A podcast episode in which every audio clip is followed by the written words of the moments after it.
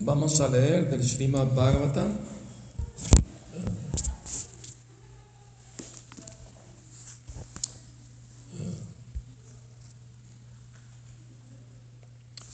Del tercer canto, capítulo 9, texto 21. Om Namo Bhagavate Vasudevaya.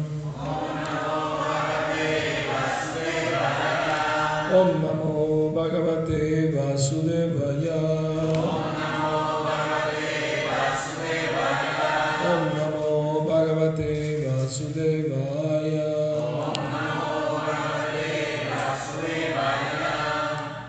Yannavi Padma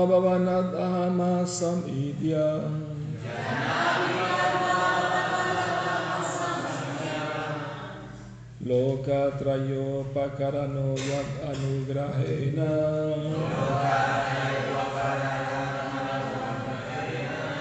तस्मै नमस्ता उदरस्ता बबाय योग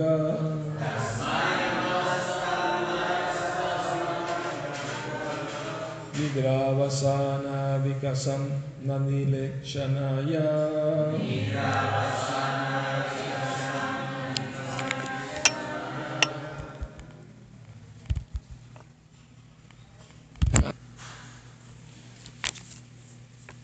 Yat, cuyo, Navi, ombligo, Padma, loto, Babanat, de la casa de, Aham, yo, Asam, me manifesté, y día, oh tú el adorable,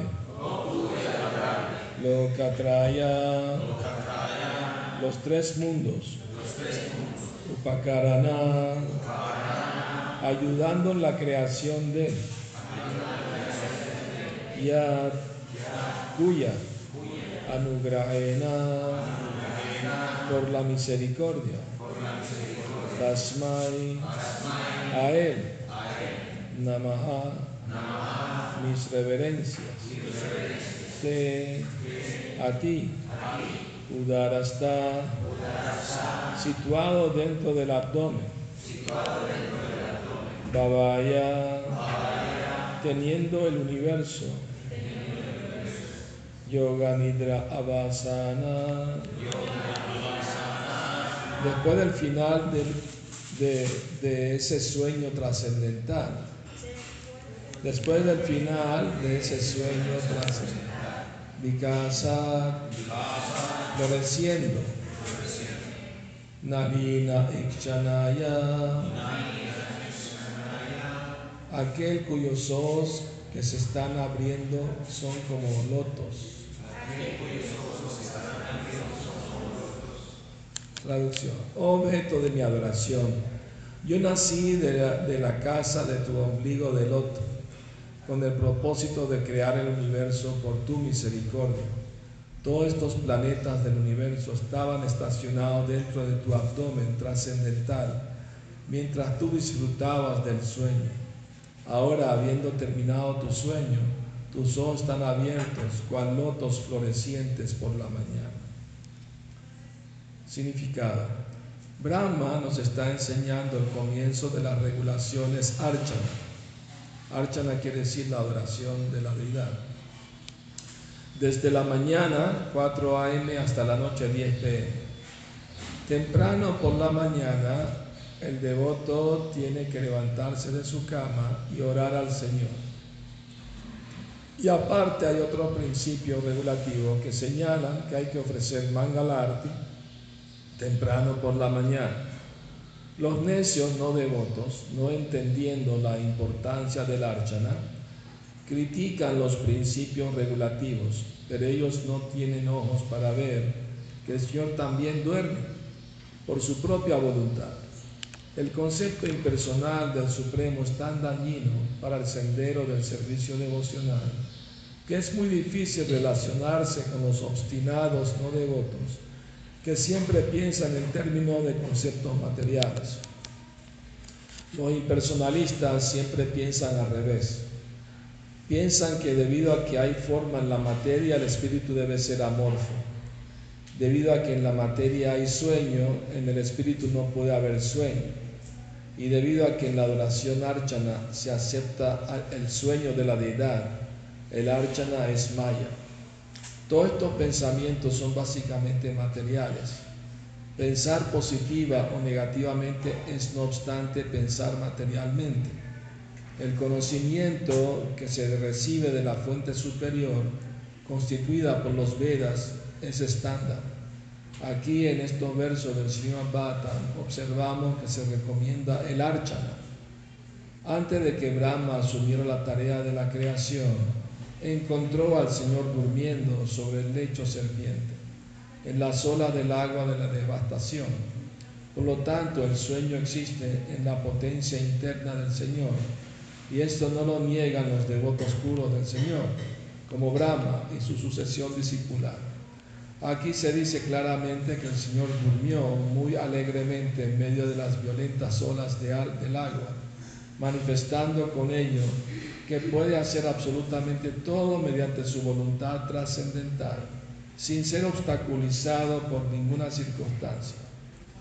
El Mayavadi impersonalista no puede pensar en nada más allá de esta experiencia material y por ello niega la capacidad que tiene el Señor de dormir en medio del agua. Su error, consiste en que compara al Señor consigo mismo y esa comparación es también un pensamiento material. Toda la filosofía de la escuela mayavada, basada en ni esto ni aquello, neti neti, es básicamente material. Esa clase de pensamientos no pueden brindarle a uno la oportunidad de conocer a la Suprema Personalidad de Dios tal como es.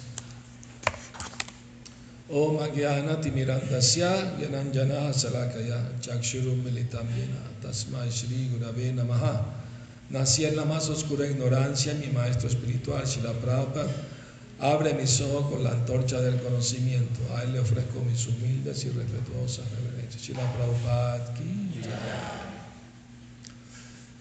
Hace pocos días un devoto me escribió y me preguntó, ¿cómo ¿Por qué hay que poner a las deidades a dormir, a descansar? ¿Acaso Él necesita dormir como nosotros? No le encuentro lógica a eso. y le respondí que el Señor Supremo duerme no por necesidad, sino por placer. Porque duerme y sueña con sus devotos y, ¿no? y sus relaciones amorosas con sus devotas y devotos. Entonces, no está en el plano material.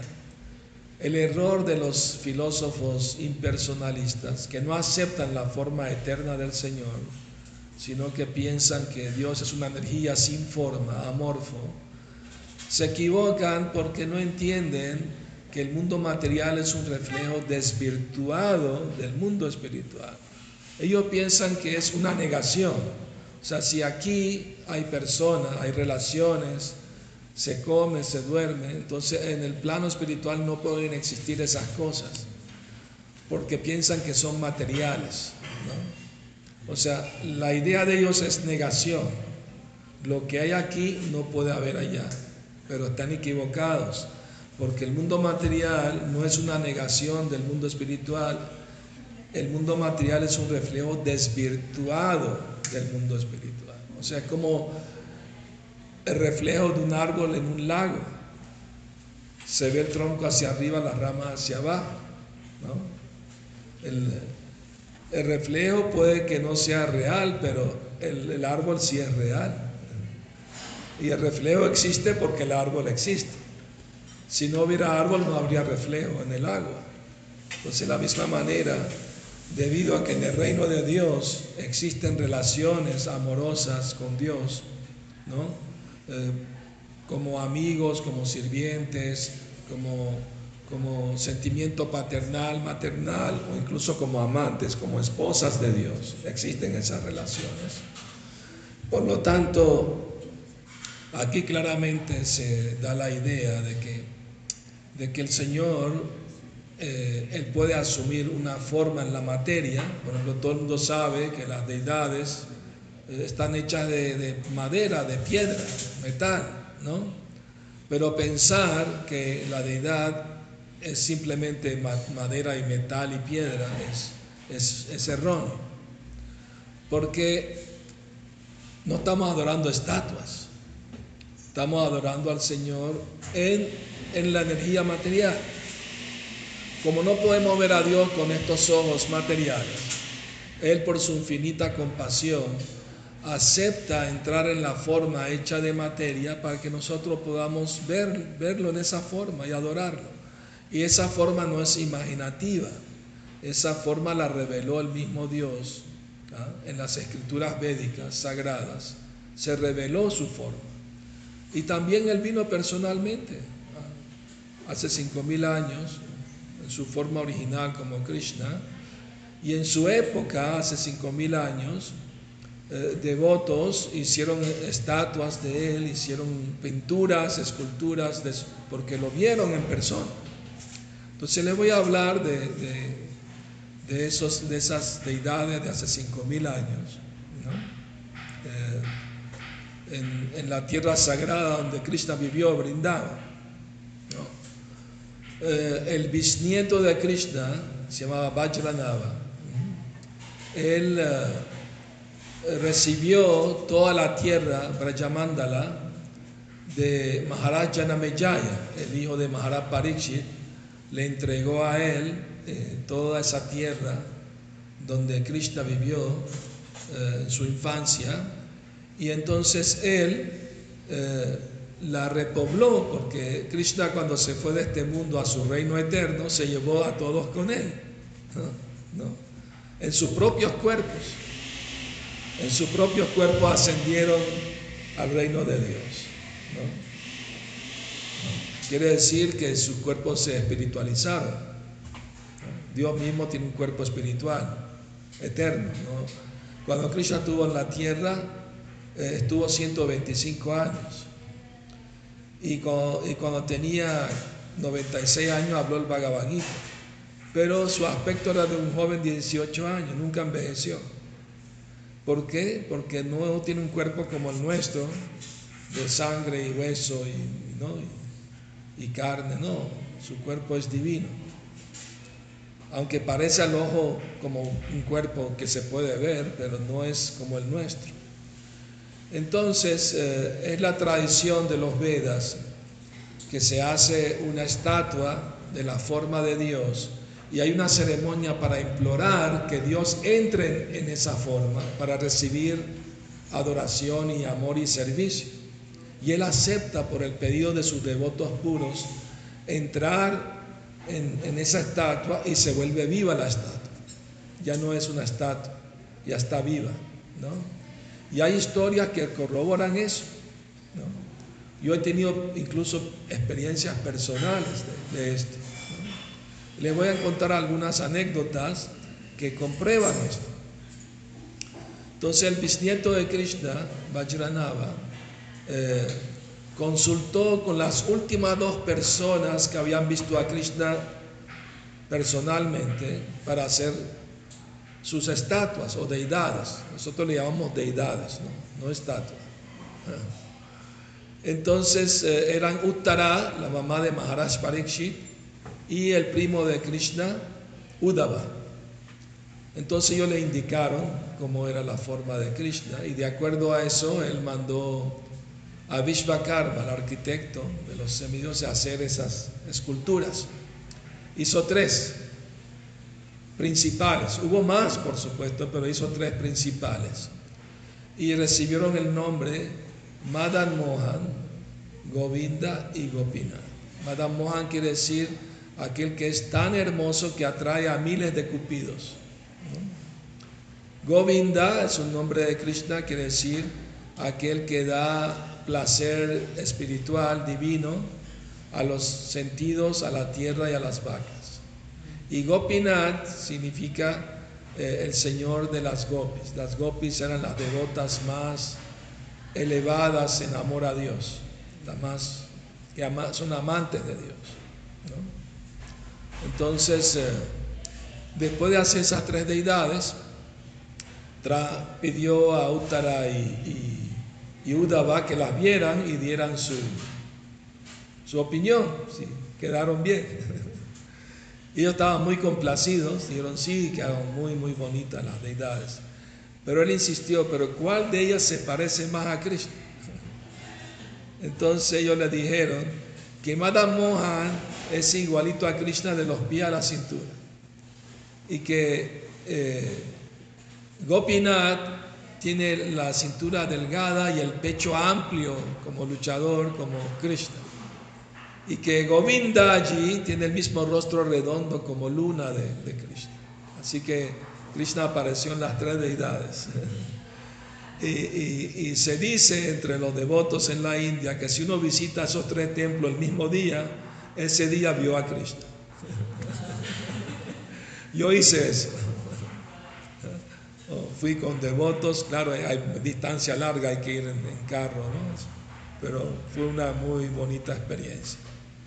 Ahora bien, esas deidades con el tiempo se olvidó dónde estaban porque pasaron miles de años. Pero cuando estaban los seis Goswami en Brindavan, eh, se les reveló en, en, sueños dónde estaban esas deidades. Y las volvieron a, adorar de nuevo, hicieron templos, construyeron templos para adorarlas. Eso fue hace, hace 500 años, un poco más de 500 años. Entonces se restauró la, de, la adoración de esas deidades. Pero más adelante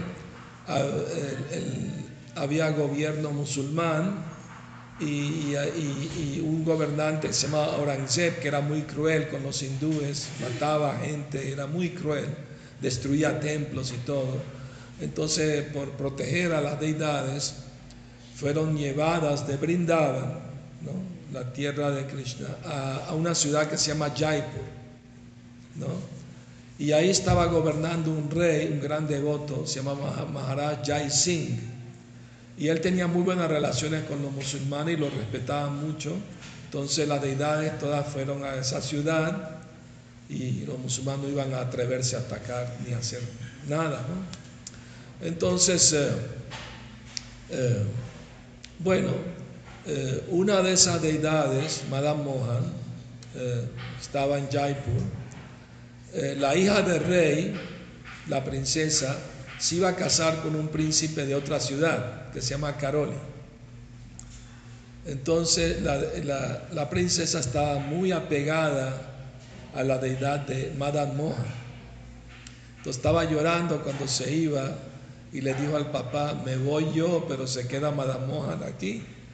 Y el papá le dijo, yo sé que estás muy apegada a Madame Mohan, pero yo también estoy muy apegado a él, no te lo voy a dejar llevarla tan fácilmente. Te voy a poner una prueba. Si pasas la prueba, se va contigo. Si no, no.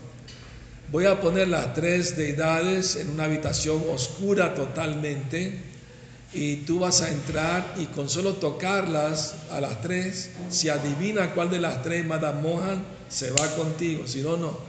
La pobre princesa estaba orando a Krishna, por favor ayúdame, quiero que te vengas conmigo, ¿no? ¿Ah? Y así, ¿no? Y, con mucho amor, mucha devoción le imploró ayuda a Krishna. Y cuando se fue a dormir, Madame Mohan apareció en su sueño y le dijo, estoy complacido por tu amor y devoción por mí, me quiero ir contigo. Así que cuando mañana entres a la habitación, lo primero que tienes que tocar de las tres deidades es la flauta porque voy a romper mi flauta a la mitad para que sepas quién soy yo y, así me voy contigo. y así fue como eh, Madame Mohan se fue de Jaipur a la ciudad de Karoli. Cuando fui a ese templo en Karoli hace varios años, vi que la deidad de Krishna tiene una flauta rota. Y, me quedé sorprendido, uy, como que están pobres aquí, déjame comprarle una flauta nueva a Krishna. Y cuando fui a preguntar, se rieron, no, no, eso es un pasatiempo para recordar cómo Krishna ayudó a la princesa. A veces le ponemos la flauta rota para recordar el pasatiempo. ¿no? Pues tenemos flautas enteras muy bonitas, de plata y hasta de oro, para las deidades, ¿no? Entonces, bueno, eh, la otra deidad, Govindaji, que todavía está en Jaipur, toda la ciudad va todas las mañanas, increíble, yo he ido en la mañana a las cuatro y media y está lleno de miles de personas.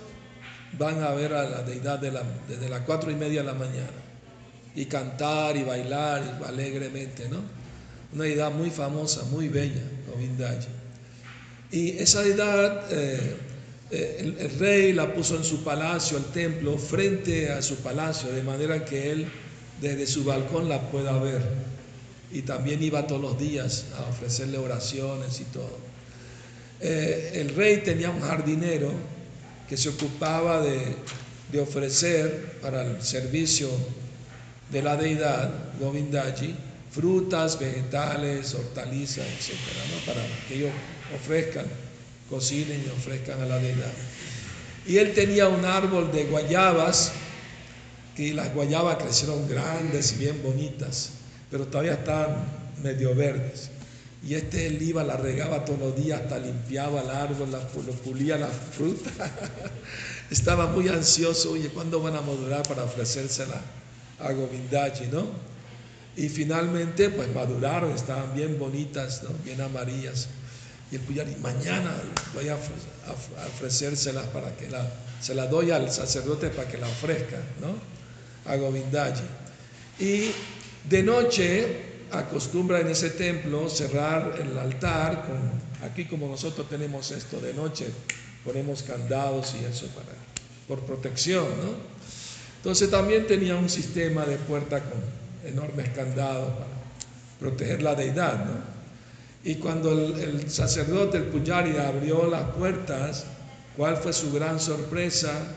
Vio pedazos de guayaba en la boca de Krishna y en la boca de Radharani. Y ramitas del árbol en, la ropa de, Krishna también. y todo eso, ¿no? Entonces, y no era posible que alguien rompiera, estaba entero el candado, nadie hizo eso. Entonces le avisaron al rey y el rey entendió que Krishna estaba ansioso de recibir la guayaba de su devoto, que él mismo salió a rodárselas. ¿No? Ah. Entonces ahí vemos que la deidad no es una estatua, ¿no? Tiene sentimiento, corresponde al sentimiento. Si uno va delante de la deidad y le ora con amor, con devoción, le corresponde, ¿no? De hecho, Prabhupada conversaba con, con deidades, ¿no? Hay un, hay un pasatiempo de Prabhupada en el Templo de Los Ángeles, donde el templo estaba lleno de devotos. Y un devoto lo empujaron y él estaba, era pequeñito en la misma estatua, estatura de Prabhupada, se, pegó así muy cerquita de Prabhupada y escuchó a Prabhupada hablando con la deidad de Krishna. Le dijo, te están cuidando bien, te ofrecen buena comida, buena ropa, eh, joyas, estás complacido. Y, esperó rato, un rato Prabhupada y escuchó la respuesta. El devoto no escuchó, pero Prabhupada escuchó la respuesta. Ah, qué bueno, me alegro saber que te están cuidando bien, te están sirviendo bien. Y Prabhupada llamó a la deidad, la deidad de Radha Madhava, aunque son conocidas por todo el mundo como eh, Rukmini Arkadish, pero Prabhupada se dirigió a ellos como Radha Madhava. Así que, ¿no? Incluso Prabhupada dice que que cuando uno avanza en la vida espiritual puede hasta conversar con, la deidad, o sea, le habla, ¿no?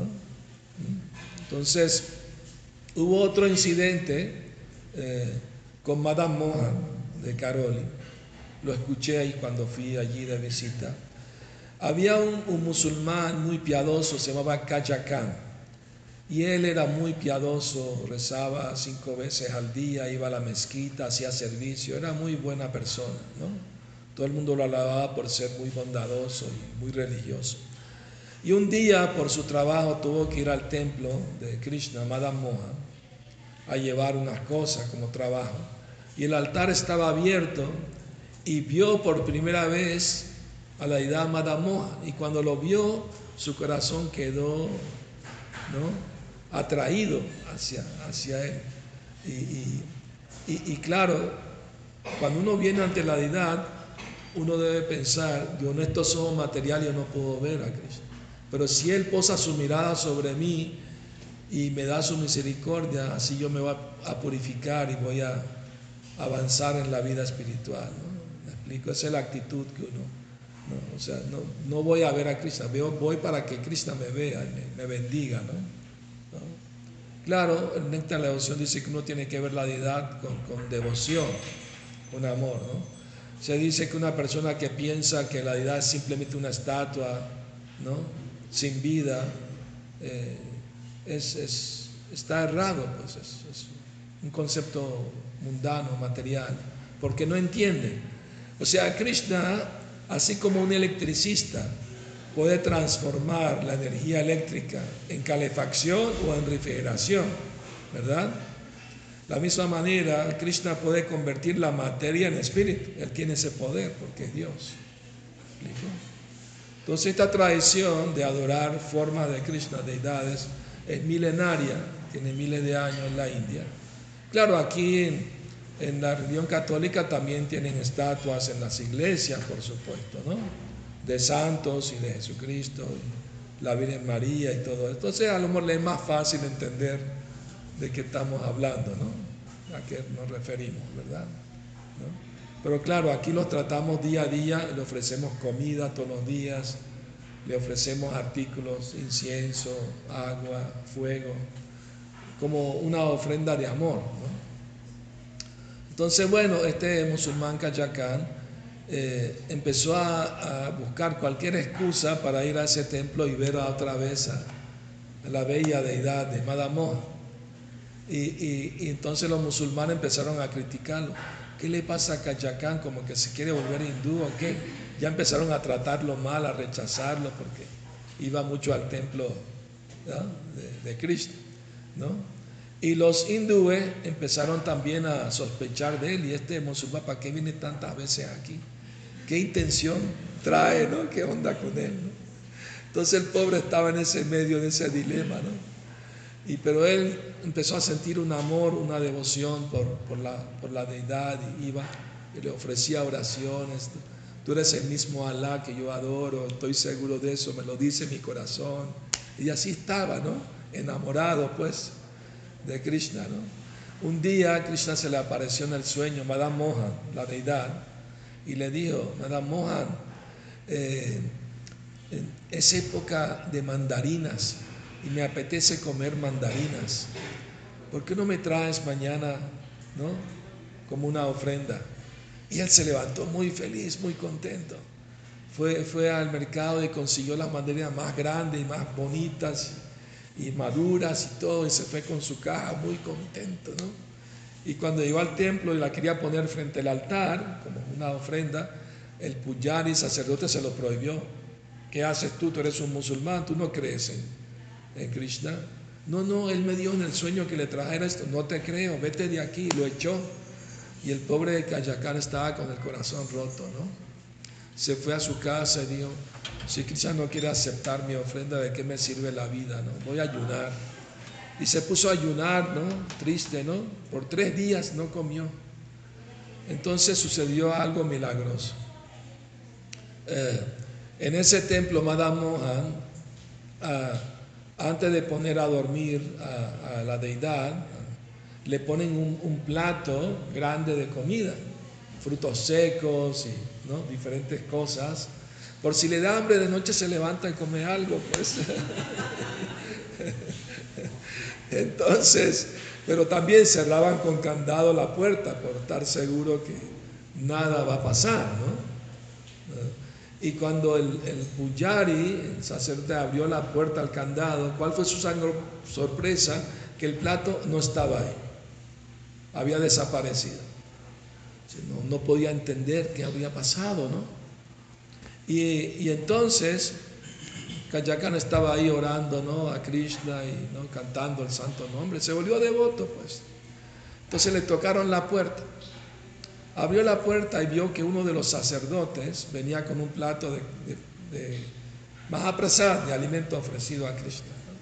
Mira, el, sacerdote que te echó está muy arrepentido, te pide perdón y que por favor aceptes este Mahaprasad, esta comida ofrecida a Krishna. Ah, pues ¿cómo voy a rechazar yo la misericordia de Krishna?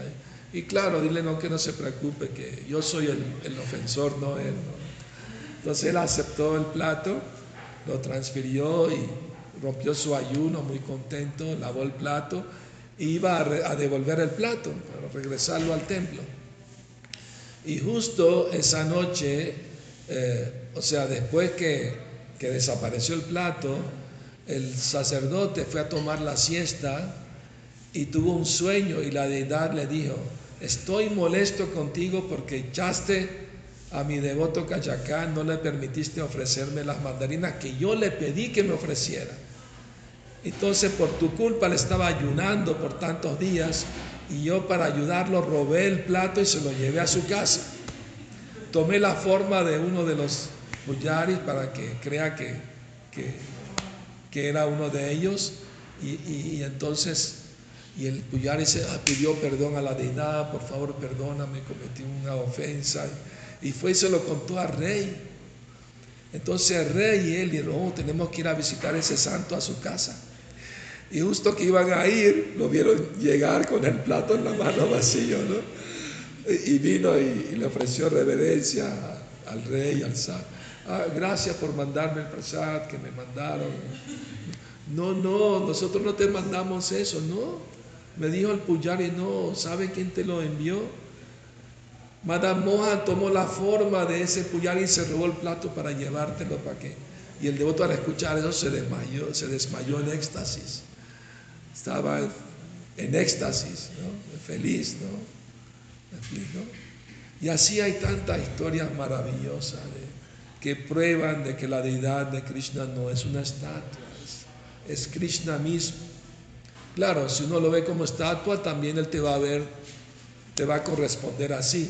Pero si alguien tiene amor, devoción en su corazón, Krishna le va a corresponder su amor, su devoción. Eso es muy importante saberlo, ¿no? También hay una deidad en Brindavan, eh, se, se llama Radharama. Esa deidad fue la única que se quedó en Brindavan, no emigró a Jaipur porque era pequeña y la pudieron esconder fácilmente de, los musulmanes. ¿no? De hecho, desmantelaron un templo de Govinda, era de cuatro pisos le quitaron dos pisos, por molestar, pues, ¿no? Entonces ese templo de Radharaman, yo cuando iba a Brindaban solía visitarlo todos los días mientras estaba ahí. Y una noche se me apareció en el sueño y me habló, pero no le voy a decir más nada. bueno, primero le voy a contar la historia, cómo apareció Madame eh, Radharaman. Muy milagrosamente, ¿ah? Uno de los seis Goswami se llama Gopal Bhatta Goswami, era del sur de la India, pero él se volvió devoto de Krishna, del Señor Chaitanya, y fue a vivir a Brindava. Y él un día hizo un peregrinaje a Nepal. En Nepal están los Himalayas, hay un río que se llama Mandakini, y ahí hay unas rocas que se llaman Shalagramshila, que son adorables, porque Krishna eh, se expandió en, solo en ese río, en ese lugar, esas rocas lo representan a él. devotos van, recogen esas rocas y las adoran porque son representaciones de Krishna mismo. ¿no? no es necesario hacerle ceremonia de instalación porque ya está Krishna ahí. Entonces él se estaba bañando en ese río muy feliz y de repente 12 rocas de esas saltaron por su propia cuenta dentro de su vacía. Él la regresó otra vez a río y volvieron y saltaron dentro de su vacía varias veces. Y bueno, si Cristian quiere venir conmigo así, pues quiere irse a Brindaban, ¿no? Qué bueno. Entonces en Brindaban él estaba adorando eh, estas eh, y el día de la aparición de Nersinhadev, ¿no? Porque vino un hombre rico y le regaló a él ropa y atuendos para para una deidad, pero él no tenía sino una deidad con forma como, Krishna. Entonces el día de la aparición de Nrsimha, ¿no? un avatar de Krishna, él estaba orando, mi Señor, así como apareciste del pilar para proteger a tu devoto Prolad. Por favor, sé tan bondadoso y aparece de una de estas rocas, Shalagramshila, para poder vestirte y adorarte como debe ser. Y así imploró y lloró y con mucho amor y devoción y, quedó dormido. Cuando se levantó, una de las rocas se había esculpido a sí misma en la forma de Krishna, tocando la flauta. Se esculpió a sí mismo, milagrosamente, y, así como de este tamaño. Ah, entonces, él llamó a todos los devotos de Brindava, los vengan a ver el milagro que hizo Krishna. Todos estaban fascinados, ¿no? ¿Ah? Entonces, eh, entonces, eh, eh,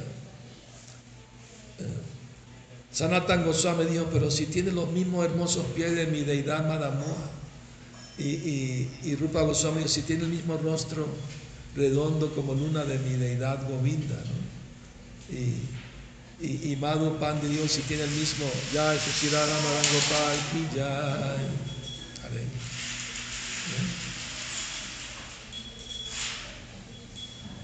Bueno, entonces eh, incluso han ido científicos a ese templo a estudiar la deidad, a ver si es verdad que no fue tallada, y con instrumentos científicos precisos no encontraron ningún vestigio de que esa deidad haya sido tocada por ningún instrumento para ser tallada. O sea, se comprobó científicamente que esa deidad se manifestó, la roca se derritió y se formó como una forma humana, ¿no? Como Krishna, ¿no? Increíble, ¿no? Y hay milagros más asombrosos todavía con deidad. ¿Quieren saber más? ¿Seguro? Bueno, ok. Eh, eh, en, eh, una vez, dos devotos, brahmanas, uno anciano y uno joven, estaban peregrinando por lugares sagrados y llegaron a Brindavan, la tierra de Krishna, y entraron a un templo de, una deidad de Krishna, se llama Gopal. Entonces el, anciano le dijo al joven, estoy tan complacido contigo, siendo yo un anciano me ayudaste tanto en mi peregrinaje, me asististe en todo lo necesario hospedaje, comida, llevarme, apoyarme en ti para poder entrar, subir la escalera de los templos. En todo aspecto me ayudaste y estoy muy agradecido, muy complacido. Entonces, y yo sé, me lo ha dicho mi hija, que, que ella te admira mucho, te quiere mucho por ser un gran devoto. Y estoy pensando que sería buena idea que te cases con mi hija, ya que ella está inclinada hacia ti también. Y el Brahma dijo, yo también me parece buena idea, pero mira, yo soy de familia pobre y tú eres un hombre rico, ¿no? Y seguramente tu familia no va a estar de acuerdo, tu esposa, tus hijos no van a estar de acuerdo. Entonces mejor no me prometas algo que no vas a poder cumplir. No, no, no, mi familia me tiene que hacer caso y ellos seguramente me van a escuchar. No te preocupes por eso. Entonces el Brahma le dijo, pero ¿quién va a ser el testigo de tu promesa? Bueno, aquí está la, deidad de Krishna Gopal, él puede ser nuestro testigo. Muy bien. Entonces, delante de la deidad, el brahmana anciano le prometió a Krishna, la deidad, te prometo que le voy a dar la mano de mi hija a este joven brahmana. Se selló el, el compromiso delante de Krishna, como el testigo. Entonces, cuando regresaron a su tierra, que es en en Jagannath Puri, muy lejos, una larga distancia, eh, el, devoto anciano le dio a su familia, lo reunió y le dijo, mira, pasó esto y esto y quiero que lo sepas, ¿no? Y todos protestaron. No, no puedes casar a mi hija con este hombre joven, eh, pobre, ¿no? Tiene que casarla con un hombre bien rico, ¿cómo se te ocurre? Eh, si haces eso me voy de la casa, lo amenazaron los hijos. La esposa dijo, si haces eso tomo veneno, me suicido. Por favor, no. Lo amenazaron tanto, Dios, pero ¿qué hago? Lo prometí a Krishna, ¿no? No puedo faltar a mi palabra. Él dijo, no, no te preocupes, si este viene a reclamar algo, tú no digas nada. Simplemente di que no te acuerdas. Y yo me encargo lo demás. Entonces vino un día el joven a la casa a recordarle su promesa, ¿no? Y, le dijo, es tiempo de que cumplas tu promesa, ¿no? Y el, hijo que era ateo, que estaba ahí, le dijo, lo corrió con un palo. Ah, tú drogaste a mi papá y estás inventando esa historia que te prometió, esto no es verdad, y lo corrió, se tuvo que correr. Entonces el brahmana joven fue al, al consejo del pueblo a quejarse de lo que sucedió entonces el Consejo del Pueblo llamó a esa familia para preguntarles, ¿no? ¿Por qué está pasando esto? ¿no? Entonces eh, el hijo del, del, anciano Grateo dijo, no, ese hombre está mintiendo porque él le puso una droga en la comida a mi papá, le robó el dinero y ahora está inventando que le prometió casarse con su hija, que le va, estaba mintiendo, por supuesto. Entonces el consejo estaban dudando, no saber a quién creerle, ¿no? Entonces, eh, pero el joven insistió, yo quiero proteger su promesa ante Dios. Él hizo una promesa ante Krishna. Más que por casarme, yo quiero proteger sus principios espirituales, religiosos. Bueno, ¿y quién este? ¿Hay algún testigo que estaba ahí cuando él hizo esa promesa? Sí, ahí estaba Krishna, la deidad de Gopal. ¿En serio? Sí él puede venir aquí de ser testigo, si él puede, si él quiere, puede venir. Y le preguntaron al ateo, ¿estás de acuerdo si él viene de testigo? Sí, claro que sí. El ateo pensó, es una estatua que va a estar viniendo para acá, ¿no? Entonces Paramatma hizo que se pusieran por lo menos de acuerdo en eso, que si el testigo viene, el matrimonio se da. Entonces el devoto viajó a Brindavan y fue a ese templo y le oró a la deidad mi querido Señor, pasó esto y esto, yo quiero proteger la promesa de tu devoto, que no sea en vano su palabra, su promesa en vano. Sería un pecado que él falta su palabra que prometió ante ti, yo por protegerlo a él, subir ya, ya, por protegerlo a él quiero que por favor vengas conmigo y seas el testigo. Eh, y Gopal le habló, le dijo, mi querido devoto, estoy complacido contigo, regresa a tu pueblo, yo voy a aparecer allí y le voy a decir que es verdad lo que tú dices. Y el devoto dijo, no, no, si tú apareces y desapareces van a pensar que fue una, alucinación que tuvieron. yo quiero que tú personalmente vengas conmigo, caminando conmigo. Y, Gopal le dijo, pero dice, yo nunca he escuchado de deidades que caminan. Y Gopal si tú me puedes hablar, también me puedes caminar. tú no eres una estatua, eres, eres Krishna mismo, el hijo de Nanda Bueno, está bien, ya que tienes una gran fe en mí, te voy a complacer. Ah, pero mientras caminas vas a escuchar las campanitas tobilleras de mis pies, vas a saber que voy detrás de ti, pero no voltees a mirar. Y todos los días cocíname un kilo de arroz y eso es lo único que voy a comer. Yo hice una obra de teatro con ese pasatiempo en España, lo filmaron, lo demostró Hay un video en YouTube que compartí. Entonces, eh, ya cuando estaba, él, cocinaba todos los días y claro, quizás se comía la mitad y le dejaba la mitad a él también, ¿no? Para que más atrasar, Entonces, ya cuando estaban llegando al pueblo, él dejó de escuchar las campanitas y se volteó y vio a Krishna arreglándose las campanitas que se le soltaron. Entonces llamó a la gente del pueblo, vinieron todos, ¿no? Y, la deidad les habló, le dijo, sí, es verdad, soy el testigo y esto pasó, pasó. Y todo el mundo estaba en éxtasis, ¿no? La deidad hablando, ¿no? ¿Me explico? Y un hombre rico salió, dijo, yo voy a hacerle un templo aquí a, a Gopal, ¿no? Incluso hay una estación de tren ahí cerca que se llama Shakshi Gopal. Shakshi quiere decir testigo. El testigo Gopal, el nombre cambió de la deidad después de ese pasatiempo. Les cuento una, una cosa muy buena que me pasó con esa deidad. La primera vez que fui a la India fue en 1980, ¿no? Llegué a Jagannath Puri primera vez en medio de un sofocante calor de, de verano, 40 grados a la sombra. Ningún devoto me quiso acompañar a peregrinar porque, oh, es mucho calor. Entonces yo vi eh, una parada de camiones, de autobuses y decía, peregrinaje por todos los templos, pague tanto. Y me subí con puro hindú al camión lleno de gente. Nos llevaban de templo en templo. Y llegamos a ese templo, Shakshi Gopal. Y entramos allá al templo. Entonces el sacerdote me, llevó delante de la deidad, me dijo, tócale los pies a la deidad, Shakshi Gopal. Pon tu cabeza a sus pies. Me dio hoja de tulasi ofrecidas. Me la comí, me dio dulces también. y me hablaban indio. Le decía, sí, ti que H, ti que H. Me comprendí unas palabritas. unas pocas palabras indio ahí. Y, fue una experiencia muy increíble, muy bonita. La deidad tamaño natural, grande.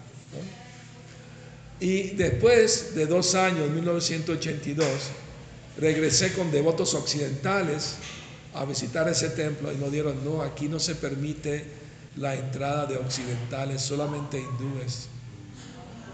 Pero yo entré aquí hace dos años, ah, tuviste suerte, porque normalmente no, no se puede. Y es bueno que, qué bueno que Shashi Gopal me dio una misericordia. Bueno, entonces, eh, como dice que es un conversatorio, me gustaría escuchar también de ustedes. Tenemos que hablar, conversar un poco. Si tienen alguna pregunta, algún comentario, pueden hacerlo. Sí.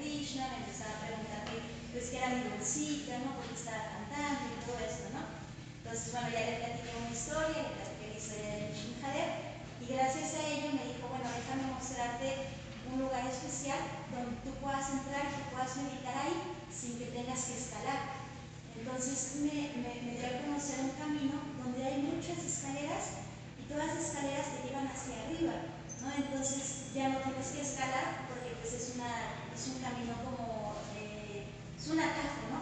Y bueno, ya me metí a cantar un poco Yapa y estaba cantando Yapa por allá y en medio dibujaba este Maharaj precioso, hacía, acá de cuenta que como, como una cueva y dentro de esa cueva estaba una virgen y estaba como un altarcito, precioso, así precioso, en medio de las montañas, como escondido.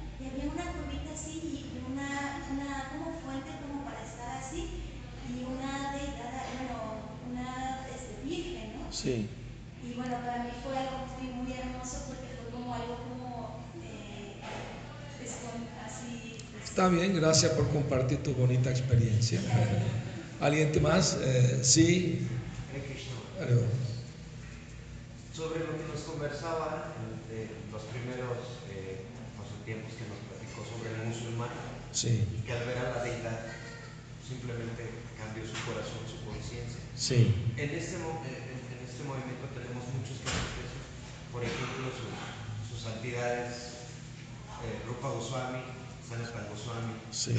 que también eh, convirtieron su fe de, una, de una corriente filosófica a la, a la conciencia de Cristo.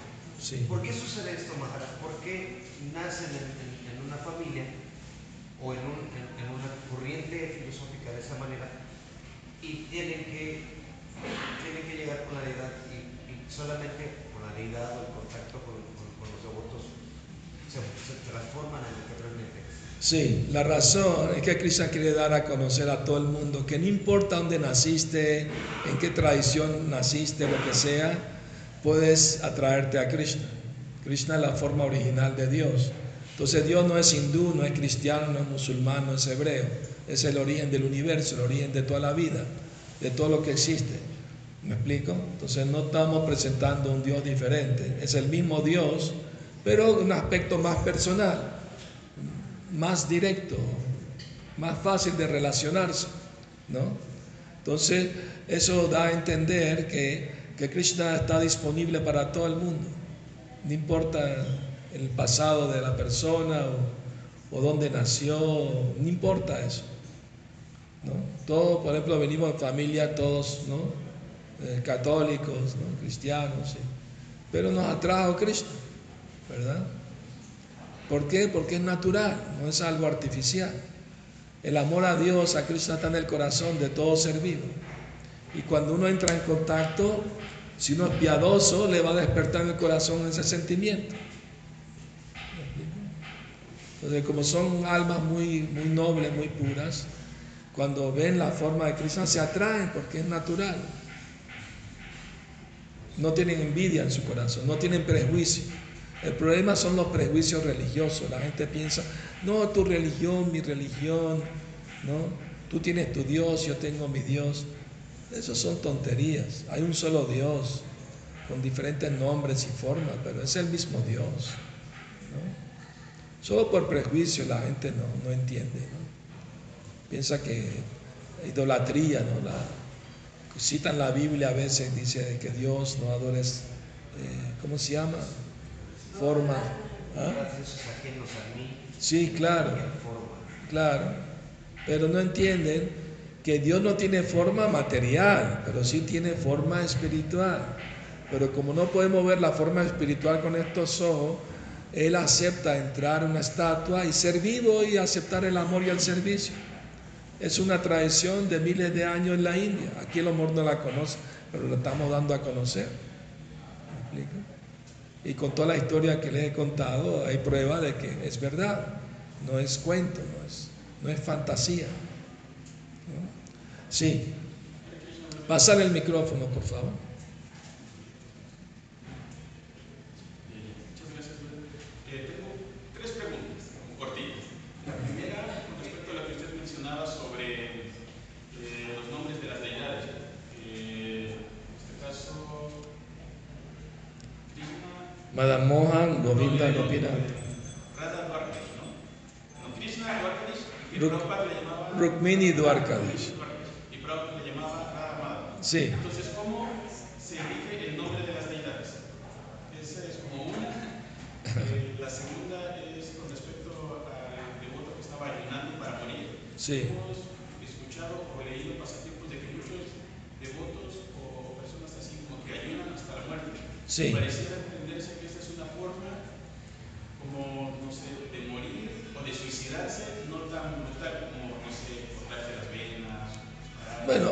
eso es cuando es un caso terminal, vamos a decir. De hecho, los mismos médicos le ofrecen esa opción a alguien que está en una, enfermedad terminal. ¿No? O sea, se va a morir igual. ¿Me explico? Entonces, si ayuna, puede morir con menos dolor. ¿Me explico? Hay esa opción médica, digamos. Me he enterado de eso, ¿no? Eh, pero no estamos de acuerdo con la eutanasia de matar a alguien hay karma ahí envuelto, ¿no? Eso, pero esa forma no, no es que tampoco alguien va a ayudar a la muerte estando saludable, eso no es, no es correcto tampoco.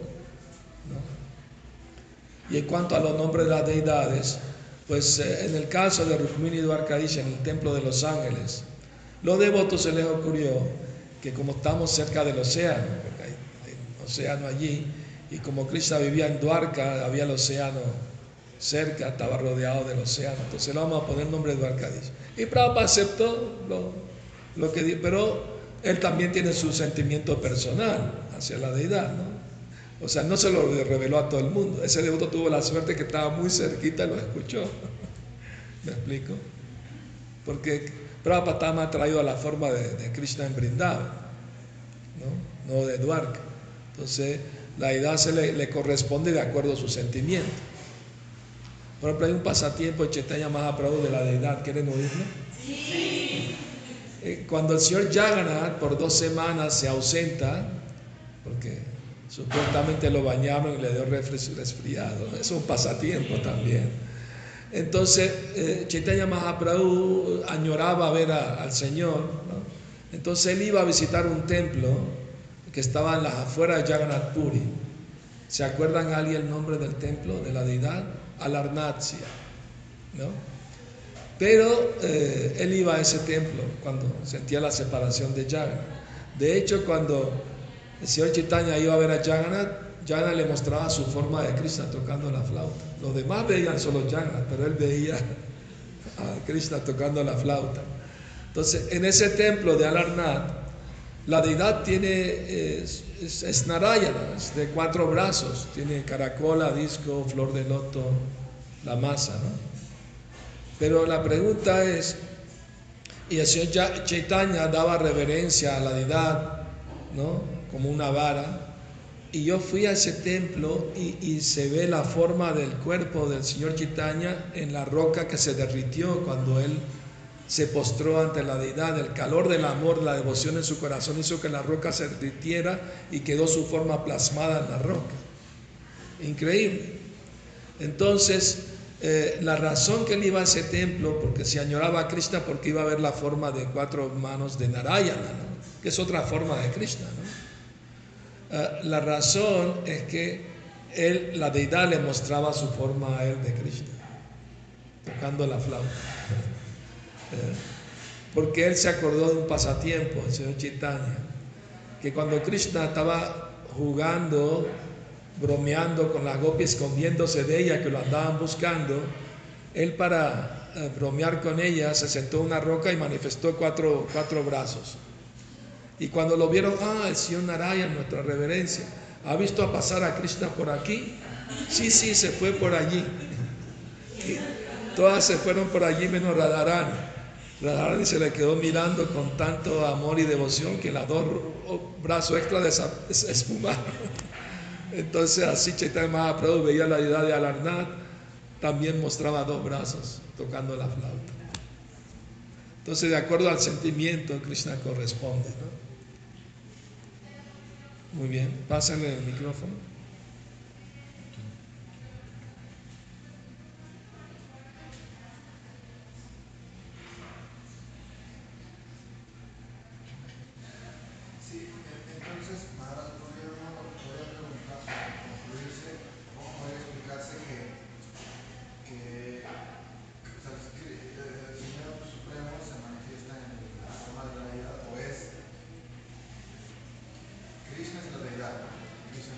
Sí. Y, pero uno lo percibe de diferentes maneras. Entonces, por ejemplo, una persona puede ver como una estatua o como algo muy atractivo, diferentes sentimientos. sí. Pero Krishna va a reciprocar de esa manera con la persona. Sí.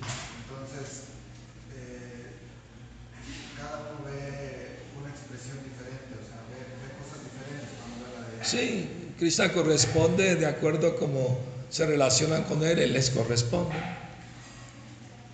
O sea, Krishna es recíproco, ¿no? Sí, pero no, no, alguien no puede concluir que, por ejemplo, alguien que ve como una estatua, Krishna es una estatua. no, él, él, él se vuelve indiferente con esa persona. Él le hace creer, sí, soy una estatua, no me muevo. En cambio, al que tiene amor por él lo ve y él, la persona que lo ve con amor siente que lo está mirando de vuelta. ¿No me entiendes? Entonces sería como un reflejo de. Nuestro estado mental, nuestro estado de conciencia. La, devoción que podamos tener. sea, Krishna, la deidad siempre es la misma, pero él corresponde al sentimiento que uno tenga. ¿Me explico? Él, él, él, no va a ser estatua porque alguien piensa que es estatua, él sigue siendo Krishna. Cuando se dice que el Señor Krishna en sus pasatiempos entró en la arena de sacrificio de Kamsa. Y cada quien lo veía de diferente manera. Sí. Entonces dice que los yogis lo veían como Como Paramatma, sí. Sí, sí. pero claro, nos, quiero, quiero, preguntar que los yogis defenderán que vieron a Paramatma. Está, y es correcto, porque Krishna tiene ese aspecto también, pero es un aspecto parcial, que Él está en el corazón de todo, es verdad, es cierto. Y si lo ven así, pues está bien.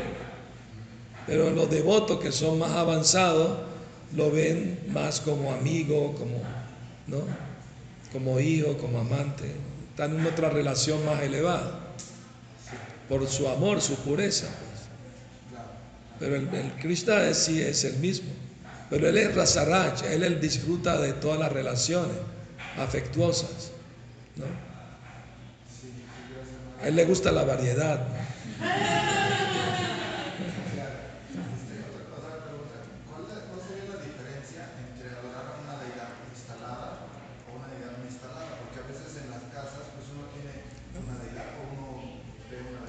Eh, eh, una vez me preguntaron eso mismo yo les pregunté a las personas.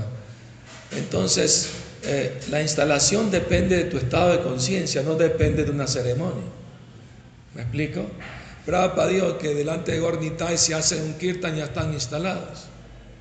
De hecho, en el templo de Krishna Balaram, Prabhupada dijo, cuando llamó a los brahmanas locales para que hagan la ceremonia de instalación, él dijo, por nosotros hubiera sido suficiente cantar Hare Krishna, ya están instaladas las deidades.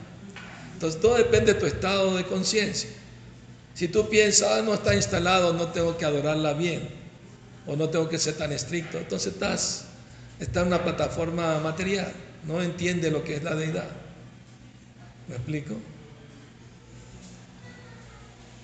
Eh, la devota. Pasa el micrófono, pasa el micrófono. No es para que la gente de, de no pueda escuchar tu pregunta.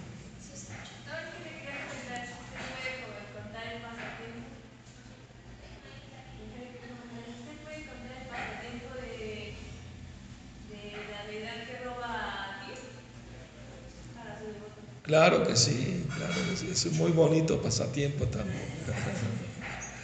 Es un pasatiempo muy lindo, muy lindo porque un gran devoto se llama Madhavendra Puri fue a visitar un templo en el, cerca de Jagannath Puri, un lugar que se llama Remuna. Y ese templo es famoso porque le ofrecen un arroz dulce a, la, a la, deidad, se llama Gopinath, la deidad. Y, cuando él entró al templo iban a entrar con el plato para ofrecérselo. Y otro devoto le comentó, ¿sabe que este templo es el único en toda la India donde ofrecen ese arroz dulce tan especial, tan aromático, con especies muy especiales para y él dijo, uy, me gustaría probarlo para ofrecérselo a mi deidad en Brindavan, Gopal. Pero él pensó, uy, lo, deseé probarlo antes que lo ofrezcan a Krishna, cometió una ofensa y le dio mucha vergüenza, se fue del templo, ayunó todo el día cantando a Hare Krishna en un bosquecito por ahí, ¿no? En la noche eh, eh, se le apareció en el sueño la deidad al sacerdote, el punyar le dijo, eh, yo robé un pote de arroz dulce y lo escondí tras la cortina para que se lo lleve a mi devoto Madhavendra Puri que está ayunando, ¿no? Por favor, levántate y llévaselo de una vez. Entonces el, el, Puyari encontró el, pote escondido tras la cortina en el altar y se fue eh, feliz corriendo. Madhavendra Puri, qué afortunado eres. ¿Ah? Gopinath robó este arroz dulce para ti, toma. Y, y Madhavendra Puri estaba en éxtasis, ¿no? Krishna eh, robó para, para mí. Entonces se tomó el arroz dulce, estaba ayunando todo el día y rompió el tarro de barro en pedacitos y se lo ató a una tela y todos los días se comía un pedacito del barro para recordar la misericordia de Krishna hacia él. Y desde entonces el nombre de la edad cambió de Gopinath a Kir Chora Gopinath. Gopinath el ladrón de arroz dulce. Fui a ese templo más de una ocasión. Muy bonito, bonito. ¿Alguna última pregunta, comentarios? ¿Sí? Pasa el micrófono, por favor.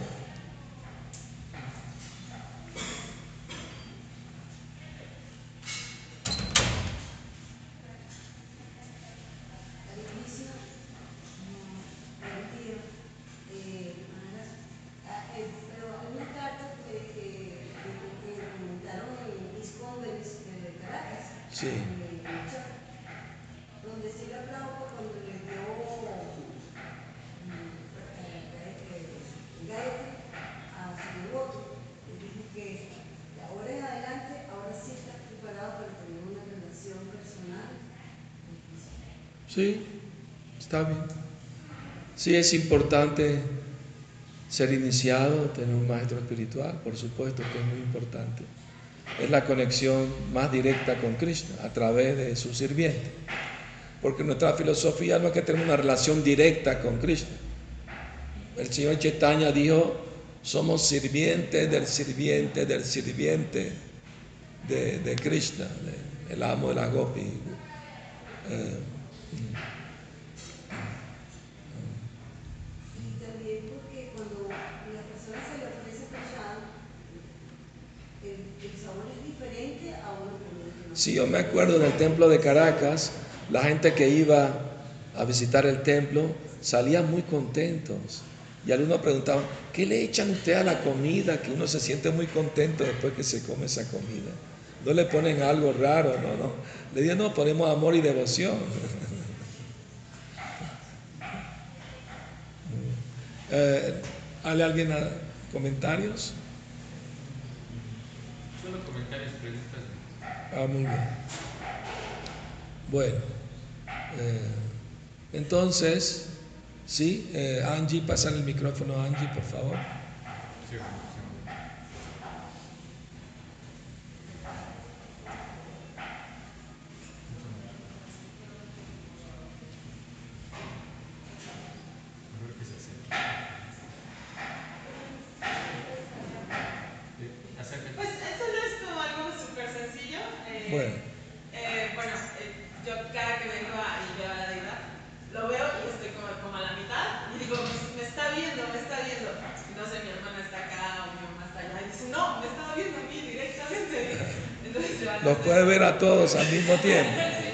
De hecho, Krishna que puede cerrar los ojos y verte con las manos.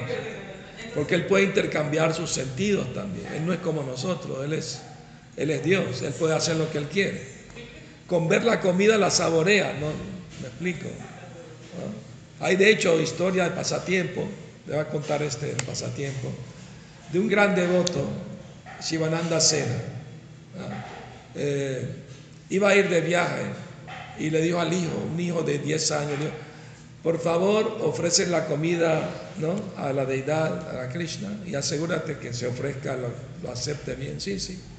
La mamá cocinó la comida y el niño se lo metió al altar y le dijo, Krishna, por favor, perdóname que se me olvidaron los mantras, pero te lo ofrezco con mucho cariño, mucho amor. Por favor, cómetelo, ¿no? Y el niño salió y esperó unos 20 minutos y entró y vio que la comida estaba igualita. Ay, Krishna, no te comiste la comida, no puede ser. Pero la hizo con mucho amor mi, mi, mamá para ti, por favor. Llorando el niño. Por favor, Krishna, cómetela, por favor. Y el niño salió y esperó otra vez y cuando entró no había nada en el plato. Krishna se la comió. Entonces cuando el papá regresó, la mamá le contó lo que pasó. Y el papá le dio al hijo, eh, vengo cansado, ofrece la última comida del día a Krishna otra vez. Y el niño contento fue y el papá fue y se escondió tras la cortina para ver cómo Krishna comía, ¿no?